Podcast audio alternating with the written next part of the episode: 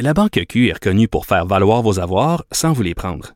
Mais quand vous pensez à votre premier compte bancaire, tu sais, dans le temps à l'école, vous faisiez vos dépôts avec vos scènes dans la petite enveloppe. Hmm, C'était bien beau. Mais avec le temps, à ce compte-là vous a coûté des milliers de dollars en frais, puis vous ne faites pas une scène d'intérêt. Avec la Banque Q, vous obtenez des intérêts élevés et aucun frais sur vos services bancaires courants. Autrement dit, ça fait pas mal plus de scènes dans votre enveloppe, ça. Banque Q. Faites valoir vos avoirs. Visitez banqueq.ca pour en savoir plus. Pendant que votre attention est centrée sur cette voix qui vous parle ici, ou encore là, tout près ici, très loin là-bas, ou même très, très loin. Celle de Desjardins Entreprises est centrée sur plus de 400 000 entreprises partout autour de vous. Depuis plus de 120 ans, nos équipes dédiées accompagnent les entrepreneurs d'ici à chaque étape pour qu'ils puissent rester centrés sur ce qui compte, la croissance de leur entreprise. Un adolescent de 17 ans poignardé. Une autre femme assassinée. Il est visé par des allégations d'inconduite sexuelle. Les formations politiques s'arrachent le vote des familles. Comment faire fructifier votre argent sans risque? Savoir et comprendre les plus récentes nouvelles qui nous touchent. Tout savoir en 24 minutes. Avec Alexandre Morin-Villouellette et Mario Dumont. En manchette dans cet épisode, un espion chinois arrêté par la GRC chez Hydro-Québec. Le Collège des médecins veut le retour du masque en public. Harold Lebel témoigne à son procès. Et Mike Pence, l'ex-vice-président américain, accuse enfin Donald Trump de l'avoir mis en danger. Tout savoir en 24 minutes. Tout savoir en 24 minutes. Bienvenue à Tout savoir en 24 minutes. Bonjour Mario. Bonjour. Nouvelle qui a fait l'effet d'une bombe aujourd'hui. Vraiment, on est, on aurait l'impression d'être dans un film. Un ex-employé d'Hydro-Québec travaillait jusqu'à tout, tout récemment comme chercheur dans le domaine des batteries pour le compte de la société d'État, qui est accusé d'espionnage au profit de la Chine. Yang Sheng Wang, 35 ans, donc aurait obtenu des secrets industriels pendant qu'il travaillait dans ce centre de recherche pour Hydro-Québec, accusé de fraude, obtenu des secrets industriels, utilisation non autorisée d'ordinateurs, abus de confiance par un fonctionnaire public également, et tout ça, on nous confirme que ce serait au profit de la République populaire de Chine.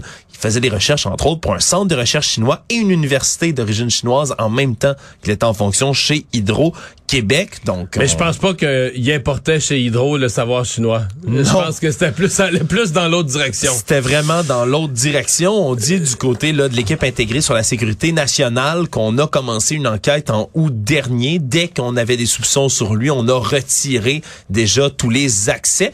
On peut écouter, Mario, une réaction de Caroline Desrosiers, qui est conseillère aux communications chez Hydro-Québec, ce qu'ils avaient à dire, à réagir face à cette arrestation.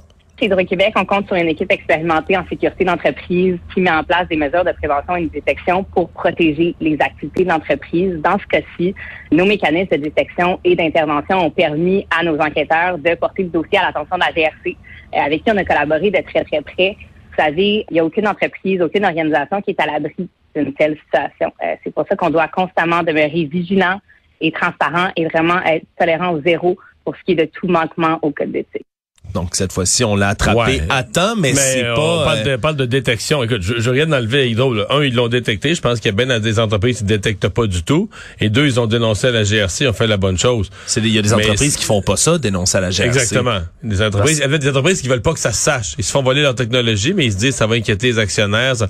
Fait que euh, ils gardent ça secret. Sauf que dans le cas d'Hydro, euh, la détection, ça a quand même duré longtemps. là. Ça a duré quoi? Au moins, on peut. La, la Depuis péri- deux- février 2018 à Donc, octobre on- dernier. Donc, on est sûr d'au moins quatre ans. Oui, bon. Moi, je veux dire, j'ai vu la nouvelle. Bon, il y a du bon, là. La, la- la- la GRC, il y a une arrestation. On va faire un cas type, on va faire un exemple. euh, ben, on va voir la sévérité de notre justice avec ça. Mais on nous parle de la, la première application de la loi en 20 ans. là. C'est Première- c'est- c'est quand même fou quand on sait Hey. que dans les journaux, dans les dernières années, on en voit là, il se multiplie ces cas où il y a des agents chinois qui viennent ici tenter de... Il y en a eu deux dans font- un laboratoire de Winnipeg qui sont portés disparus. On sait même plus où ils sont. Un Ben, couple. Il y a ce dossier également des faux postes de police chinois qui auraient été ouverts à Toronto, qui, qui mèneraient, mèneraient à toutes sortes de désinformations dans les quartiers là-bas. Il y a le, le- il y a un journal aussi qui était distribué à Montréal de désinformation chinoise. Je pense que c'est le Epoch Times qui était euh, Ouais, distribué vrai. un peu partout. J'en ai déjà vrai. retrouvé un pamphlet sur mon pare-brise ici à Montréal. Euh, il y a toutes sortes d'efforts qui sont faits de manière concertée par le gouvernement chinois pour déstabiliser les institutions au Canada. Et là, de voir qu'il y en a des comme ça de l'espionnage, ni plus ni moins, qui est mené. Ça nous fait soulever toutes sortes de questions sur notre sécurité nationale, sécurité des entreprises également ici au Canada. Actualité. Tout savoir en 24 minutes. Avec la montée inquiétante des cas de virus respiratoires, entre autres chez les enfants, et le débordement donc qui en résulte là, des urgences pédiatriques, le Collège des médecins recommande à nouveau le port du masque dans les lieux publics pour se protéger, protéger les autres. Une recommandation évidemment qui n'a pas force de loi du tout, là, sachant que c'est pas le Collège des médecins qui prend ces décisions-là, ni même qui fait des recommandations de manière publique. C'est vraiment la santé publique du Québec qui peut mener ce genre d'opération-là. Mais c'est tout de même un premier pas peut-être vers... un une rehausse, si on veut, de certaines mesures sanitaires qu'on avait délaissées depuis un bon moment avec la, la, presque fin ou du moins la chute de la pandémie. Mais le pire, c'est que c'est même pas juste la COVID. C'est vraiment c'est l'ensemble des virus respiratoires, incluant euh, le, le, VRS, le virus syncytial, qui, euh, lui, frappe particulièrement durement les jeunes, euh, les, les, jeunes, les, très jeunes, les enfants, les bébés, euh, vient causer toute la pression à l'heure actuelle sur les, les hôpitaux euh, pédiatriques. Ben oui, à Sainte-Justine, 195 d'occupation, hôpital de Montréal pour enfants, 125 Mais c'est pareil en Ontario. C'est pareil en Ontario. D'ailleurs, en Ontario, ce matin, le, le, directeur de la santé publique, au lieu de l'appeler le médecin hygiéniste, il a fait une conférence de presse. l'hygiéniste en chef de l'Ontario, Kieran Moore, lui, qui recommande officiellement, donc dans le cas de la santé publique ontarienne, à nouveau le port du masque dans les lieux publics. Ils disent même, là, si vous avez des symptômes et vous avez des enfants à la maison, symptômes qui s'apparentent au rhume, faut porter le masque à la maison. faut surtout éviter la contamination auprès des enfants en ce moment. La pression, elle est chez les très jeunes, plus nécessairement chez les personnes âgées, quoi qui reste à risque. il semble qu'il y a des enfants, des, des bébés, il y en a qui sont vraiment malades, là. Ouais, euh, malades, euh, soins intensifs, là, à ce point-là, euh, dans les hôpitaux pédiatriques. Mais est-ce que, moi, la question, c'est est-ce qu'on va être capable de ravoir, après tout ce qui s'est dit sur la pandémie, puis un peu de politique là-dedans, une discussion sensée sur le port du masque? Je ne pense pas que nos, nos gouvernements vont revenir à ce qu'on a connu là, au cœur de la pandémie, à l'obligation de porter le masque, l'obligation partout. Mais mettons qu'on le recommande. Là. Est-ce que les gens, les gens qui veulent le porter le portent, les autres, bon, d'autres le portent pas. C'est, certain que c'est pas tout le monde qui va qui va vouloir accepter. Euh, c'est vraiment le terme obligatoire, je pense, Mario, en fait, qui, ben oui risque d'être euh, sous oui la et non, parce que tu vois, Éric Duhem lui disait en campagne électorale ou avant, là, disait ah, pourquoi est-ce qu'on ne fait pas des recommandations que les médecins nous disent, c'est quoi le, qui est bon pour la santé, c'est quoi la bonne chose à faire, puis qu'ils laissent ça au bon jugement des gens, qu'ils nous laissent la liberté de choisir? Puis là, c'est exactement ce qu'on fait. Puis ce que je pouvais lire en fin de semaine, c'est qu'il était encore contre. Oui, il a, tweet, il a recommencé à tweeter là-dessus. Oui, oui, oui, oui, absolument. Il était encore contre, il c'est décourageant, il s'opposait, le collège des médecins recommande le port du masque, c'est décourageant, etc. Mais c'est pourquoi c'est décourageant, c'est oui, peut-être peut-être qu'il veut dire c'est j'espère qu'il veut dire que c'est décourageant qu'on soit encore pogné avec des virus respiratoires, mais en quoi pourquoi le collège des médecins recommanderait pas ça si c'est la chose médicalement recommandée euh? Dans tous les cas, je pense que si vous toussez, vous avez des symptômes de grippe, de rhume, de gastro, du virus syncytial, euh, portez donc un masque dans les, dans les lieux si publics. si c'est possible, on reste chez soi. Oui. quand on est malade. Puis après ça. Et si on doit absolument sortir, ben, on essaie de pas faire exprès pour le répandre. C'est un réflexe qui est, qui est très propre à certaines sociétés asiatiques, entre autres, là, en Corée du Sud, au Japon, où on va porter un masque quand on sent qu'on a des 20 ans, depuis le SRAS, là, ils sont, euh, ils sont habitués à ça. Mais ça pourrait être une habitude à prendre. Puis tout le monde en a des masques. Maintenant, chez nous, Mario, qui traînent, qui prennent la poussière de plus en plus. Des beaux masques, des fois avec des motifs. En, en quelques années de pandémie, on s'en est commandé des beaux. Pourquoi ne pas les remettre quand vous avez des symptômes? Dans les transports en commun, dans les lieux publics?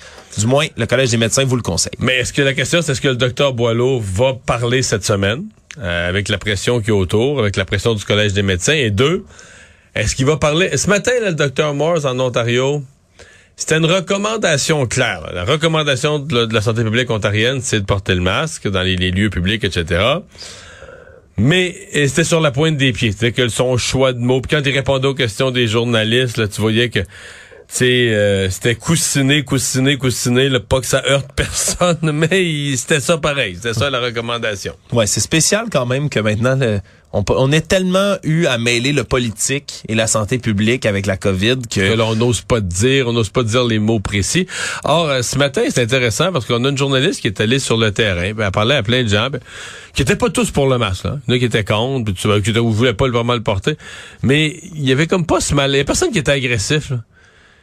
A tant mieux parce qu'il y en a Ouais, encore ouais. qui sont agressifs. Oui, mais c'est ce que je me dis, mais ma réflexion est plus, est-ce qu'on s'empêche d'en parler adéquatement ou d'utiliser certains termes? D'abord, est-ce que 5% de la population mène 95? C'est ça, c'est ça ma question à laquelle j'arrive. c'est Qu'une grande majorité de la population est capable d'aborder ça de façon rationnelle, mais que euh, une tranche d'agressifs empêche tout le monde a peur d'avoir la vraie discussion. Euh, la santé publique va avoir peur d'utiliser les, les vrais mots dans sa recommandation. Tout le monde a peur de nommer les choses.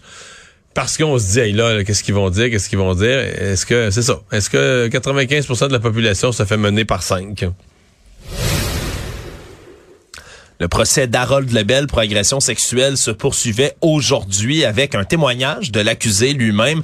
Harold Lebel qui a fermement réfuté euh, la version des faits de la plaignante en ouverture de son procès, a affirmé qu'il ne l'avait jamais agressé. Par contre, a confirmé un fait. Il dit l'avoir bel et bien embrassé à ce moment-là.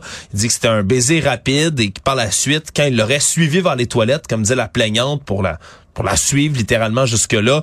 Il voulait simplement s'assurer qu'elle était correcte, nier tout- tous les attouchements qui ont suivi dans le lit où se trouvait la victime alléguée à ce moment-ci.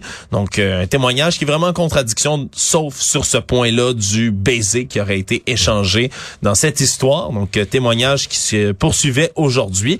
Procès aussi devant jury, on rappellera, qui devra trouver Ouais. si oui ou non Harold Lebel est qui coupable. est en train de devenir un peu plus court que ce qu'on nous avait annoncé avoir réservé, je pense, trois semaines de la cour. Deux à trois semaines, ouais. Ouais, puis finalement, ben là, euh, il y a eu juste un témoin. En fait, il y a eu juste la victime présumée comme témoin pour la couronne. L'autre témoin qui était l'autre personne qui était dans la maison, finalement, on l'a pas fait témoigner.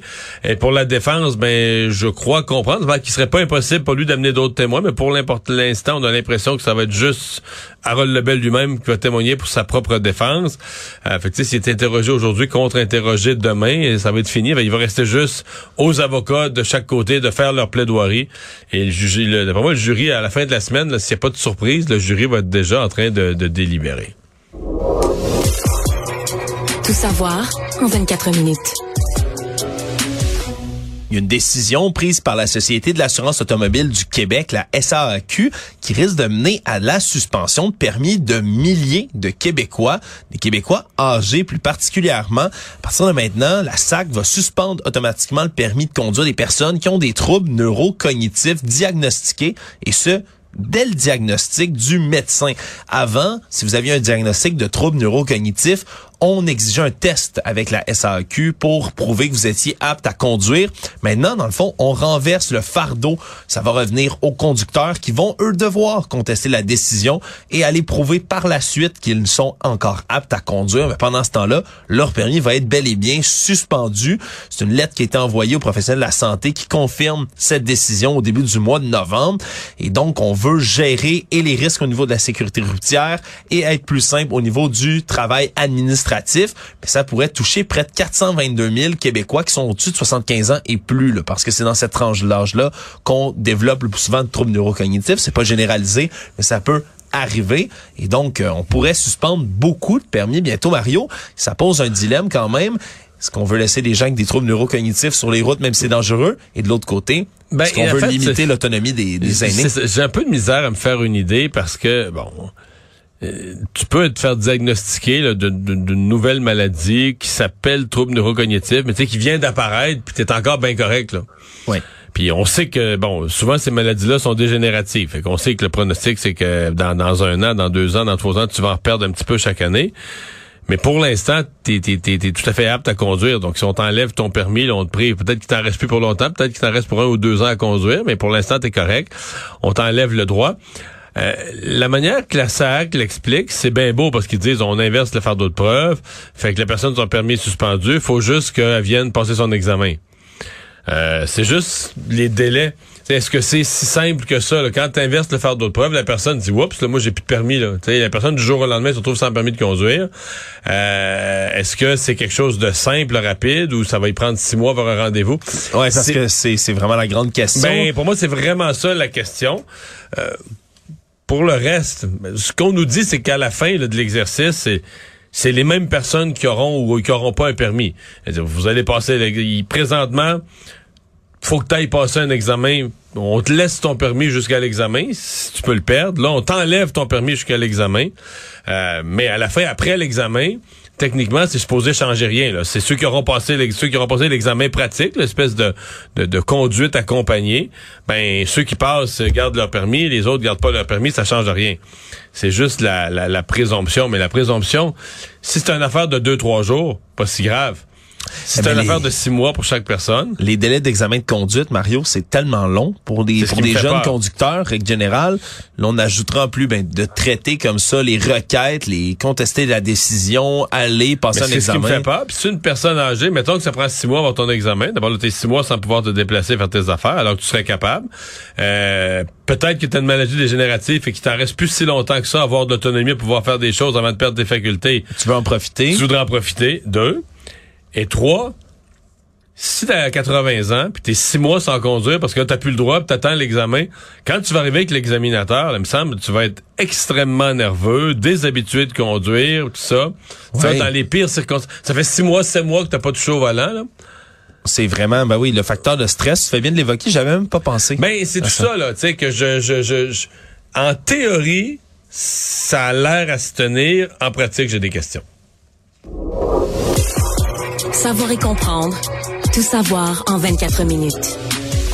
Une autre semaine se poursuit avec des témoignages à la commission sur les mesures d'urgence à Ottawa, Euh, alors qu'on a eu dans les dernières semaines la réponse policière. Après ça, c'était la motivation des manifestants qui était examinée. Après ça, c'était l'enquête publique maintenant qui entre dans l'analyse de la réponse du gouvernement fédéral. On attend le premier ministre Justin Trudeau, sept de ses ministres la semaine prochaine également qui vont venir. Cette semaine, c'est plusieurs hauts fonctionnaires canadiens. Et on a appris, entre autres, aujourd'hui que le département américain de la sécurité intérieure s'est renseigné sur le convoi de la liberté, le soi-disant convoi de la liberté, qui paralysait le centre-ville d'Ottawa. On parle, entre autres, de conversations téléphoniques au nombre de trois entre des hauts responsables de la Maison-Blanche, ni plus ni moins. Mais il y avait une volonté aux États-Unis. Il y a eu comme un convoi de camionneurs. Il y en a un, je pense, qui partait du nord pour se rendre en Californie. Il y a eu à un moment donné cette idée là, de convoi de camionneurs aux États-Unis pour aller bloquer des gens qui admiraient. C'était donc bien beau ce qui se passait au Canada. Ben, il y a eu des, des, si on veut, des simulacres comme ça, des imitateurs dans des pays comme la Nouvelle-Zélande, de convois de Ouais. camionneurs. Il y en a eu en Europe, en France, si je ne m'abuse. ouais. Pays-Bas également. On, il y en avait qui se prévoyaient pour Washington aussi. Donc, on voulait examiner la réponse à Ottawa, là, leur capacité à faire face à cette menace potentielle pour la sécurité nationale. Et on a euh, aussi proposé d'envoyer des remorqueuses en provenance de Détroit pour enlever les Ah camions ouais? qui étaient sur le pont Ambassador qui relie donc euh, Windsor et le Détroit, donc dans, dans ces environs-là. Donc on a euh, on a vraiment euh, voulu étudier cette réponse, aider même le Canada, mais ça préoccupait plus la Maison Blanche qu'on fait penser. Donc ce- c'est c'est qu'on voit pour la liberté à Ottawa. Donc ça va se poursuivre semaine prochaine, je rappelle. Donc Justin Trudeau, sept de ses ministres. Drôle d'histoire qui nous parvient de l'Outaouais à Montebello. Semaine dernière, deux individus se seraient introduits par infraction dans le parc Omega. Parc Omega, donc avec des animaux qui sont en espèce de semi-liberté, si on veut, qui plutôt nordiques, des animaux comme ça qui vivent Ouais, dans pas la forêt. zoologique, là. C'est plus des animaux nordiques, donc des animaux de notre territoire en liberté. qu'on peut Il- Il y observer a de en l'hébergement sur place. Absolument. C'est c'est très, très beau en pleine nature où on peut observer ces animaux. Faut que une garde de sécurité a aperçu deux individus, 47 ans, 21 ans, qui entraient par infraction dans l'endroit, appelé la Sûreté du Québec et quand euh, ces derniers sont arrivés, ils se sont rendus compte qu'il y avait des animaux qui avaient été abattus, ni plus ni moins, par les deux personnes qui sont Les entrées carcasses étaient dans leur camion. dans leur camion qu'ils étaient en train d'amener comme si c'était une banale chasse, sauf que ça se passait après 21h30 le soir. Trois carcasses de sanglier, une carcasse de wapiti dans le véhicule. Il y a des armes qui ont été saisies par la police également. Et comme on parle d'un endroit protégé et privé, la chasse est absolument interdite. Ben. de toute façon, c'est pas vraiment la chasse Ah, au tu peux- sanglier t'as en ce pas moment. chasse au sanglier. cha- J'ai hâte de voir ce qu'ils vont plaider. là. Est-ce qu'ils vont plaider les innocents? Ben, nous, on est des chasseurs. T'es arrivé là. Hey, non, chasse le soir, c'est interdit. Euh, chasse Dans une sang- zone protégée. Chasse au sanglier en France, oui. Là, au Québec, c'est plus, c'est moins commun. Voilà. C'est moins commun. En François en Gaule. la Oui, en. Gaule, exactement. En Gaule, effectivement, Obélix avait de, de très belles chasses. Mais de la, euh, donc, puis dans un endroit clôturé, gardé. Donc, est-ce qu'ils vont plaider est-ce qu'ils- En fait, est-ce qu'ils vont plaider euh, L'innocence ou vont avouer leur l'inconscience? Ouais, ou ils vont reconnaître leur crime. Et de quoi vont-ils être accusés? Parce que est-ce que c'est juste du braconnage? Je dis juste, ce qui est très grave. Le braconnage est sévèrement puni. Mais est-ce que c'est plus? là? Est-ce que tu pourrais être... euh, est-ce que, tu sais, je veux dire, t'es, t'es- quelque part, t'es rentré par effraction sur un lieu? Faire ça, Euh, destruction de propriété destruction aussi, de parce que ça appartient au parc Omega, les animaux. Est-ce qu'on pourrait, est-ce qu'il pourrait même être poursuivi au civil pour la valeur des animaux? Le parc, c'est une activité récréative où les animaux ont une valeur. En tout cas, il me semble que c'est une histoire à suivre qui est plus qu'une simple histoire de, de braconnage.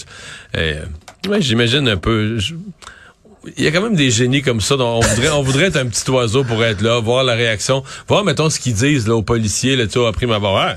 Sanglier, ben oui. Sa- sanglier, ah, je sais pas. Moi, c'est dans notre truck, ça. Ça avait l'air bon, on avait faim. On a dit qu'on ferait un petit détour par le parc pour se servir. J'ai hâte de voir l'explication, enfin. Économie. L'un des plus importants groupes de constructeurs propriétaires et gestionnaires de résidences pour personnes âgées, les RPA du Québec, qui s'adresse au tribunal pour se mettre à l'abri de ses créanciers. Le groupe Sélection, en ce moment, là, va devoir effectuer un redressement financier assez important.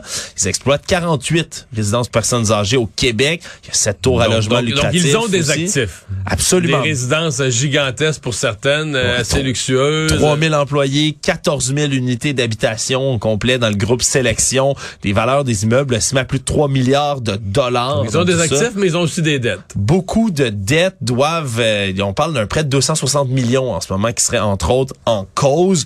Euh, on voulait repayer, le syndicat bancaire a décidé de rappeler le prêt, ça a déclenché une cascade de problèmes pour le groupe Sélection qui ont aussi des hypothèques à hauteur de 2 milliards sur leurs bâtiments. Donc vraiment, c'est un gros dossier financier qui pourrait susciter quand même certaines inquiétudes là, du côté des personnes qui ont soit des proches ou qui habitent eux-mêmes dans des résidences personnes âgées. Qu'est-ce qui va arriver? Ben, je- sincèrement, je pense pas qu'il arrive rien. là. Ils ont suffisamment d'actifs. Ça me pas être un groupe. C'est pas, pas un exemple où tu dis, OK, il y a plus de valeur. La question est plus... euh, Bon, euh, la pandémie, elle aura sûrement fait mal. La pandémie a fait mal à tous, tous ces groupes, toutes ces résidences pour aînés qui ont, donc, qui ont perdu des résidents qui sont décédés. Euh, les gens qui étaient pas en résidence, qui étaient dans leur maison, les aînés, avaient pas nécessairement le goût de les s'enfermer en résidence avec tous les règlements pendant la pandémie. Euh, mais bon, est-ce que pense pas qu'un redressement va être euh, va être possible, mais c'est une comme une mauvaise passe là, pour cette entreprise québécoise. Le monde. Les dirigeants du monde arrivent au sommet du G20 qui se tient à Bali en Indonésie et Justin Trudeau a durci encore une fois le ton envers la Russie, a annoncé d'entrée de jeu en arrivant 500 millions de dollars supplémentaires en aide militaire à l'Ukraine, imposer des nouvelles sanctions contre des responsables russes. C'est des sanctions à 1400 individus russes en ce moment qui sont imposées. Donc c'est de l'argent qui va servir à doter d'équipements militaires l'Ukraine, du carburant, du matériel médical également. Et la Russie, qui va être représentée sur place, non pas par Vladimir Poutine, qui ne sera pas présent au G20, mais par son ministre des Affaires étrangères, Mais- Sergei mais J'ai vu Lavrov. qu'il y avait eu un, envie, un ennui de santé, Monsieur Lavrov. Là. Ah. Euh, ouais, à son arrivée, euh, la, un malaise? La Russie a refusé de dire s'il avait dû être hospitalisé ou pas, mais il y a eu à son arrivée en Indonésie, il y a eu un ennui de santé. Soit de M. Trudeau va peut-être se réaliser parce qu'il avait mentionné qu'il n'avait pas très envie de rencontrer M. Lavrov. L'Indonésie. Ouais, mais la rencontre la plus importante a eu lieu ce matin à l'arrivée. En fait, peut-être plus importante que tout ce qui va se passer euh, pour, par la suite avec Xi Jinping puis euh, Joe Biden qui ont eu un vrai face-à-face. Trois heures donc de rencontre. Quand même, en tout cas, les conclusions sont positives, rassurantes. On semble pas être à l'aube d'une guerre. On s'entend au moins pour dire et condamner le, le fait d'évoquer la menace nucléaire comme le fait Monsieur Poutine, même si pour l'instant la Chine ne euh, va pas condamner encore une fois l'invasion de l'Ukraine par la Russie. Du côté de l'Indonésie, puis ça c'est quelque chose qui me fait un peu sourire, Mario, qui sont les hôtes de l'endroit. Eux ont voulu rappeler l'importance de mettre l'accent sur le consensus au lieu de la division, veulent parler de la sécurité alimentaire, énergétique. C'est un peu comme les autres, tu sais, qu'il y a des gens qui viennent chez eux pour une soirée, puis tout le monde se chicane un tout petit peu, puis non, non, s'il vous plaît, tout le monde, on aimerait que vous entendiez bien. Le Canada quand même réitéré aujourd'hui que s'il y a des problèmes de sécurité alimentaire énergétique, c'est en grande partie à cause de la Russie qui a décidé d'envahir l'Ukraine. Donc c'est un sommet qui va être très, très suivi. Demain, on pourrait s'attendre à ce que l'ex-président des États-Unis, Donald Trump, annonce sa candidature pour l'élection de 2024 aux États-Unis. Il pourrait faire une grande annonce, c'est ce qu'il laisse flotter depuis un bon moment, donc on le verra si ça arrivera demain à Mar-a-Lago. Mais une autre chose qui va paraître demain, eh bien, ce sont les mémoires de Mike Pence, l'ex-vice-président, donc américain, celui qui était avec Donald Trump lors de son mandat de quatre ans, qui lui va publier ses mémoires même jour que M. Trump a fait des grandes annonces. Est-ce que c'est une coïncidence? Peut-être pas au fait euh, des derniers propos qui ont été prononcés sur la chaîne américaine ABC par Mike Pence, qui a pour la première fois, ou du moins première fois de manière claire, accusé le milliardaire républicain d'avoir mis sa vie et celle de sa famille en danger. On peut écouter rapidement. And I said it doesn't take courage to break the law. It takes courage to uphold the law. I mean, the president's words were reckless. It was clear he decided to be part of the problem. Les mots du président ce jour-là ont mis ma vie et celle de ma famille en danger. Il parle évidemment de la journée de l'assaut du Capitole dans laquelle il était coincé avec les autres parlementaires à l'intérieur. Donc avait failli peut-être y passer avec des gens qui parlaient, chantaient même de Paul Mike Pence. C'est la première fois qu'on le sent, euh, bon on sait qu'il est choqué pour ce qui s'est passé ce jour-là contre Donald Trump, je pense que c'est la première fois qu'il en parle en des termes aussi clairs. Donc son livre sort demain.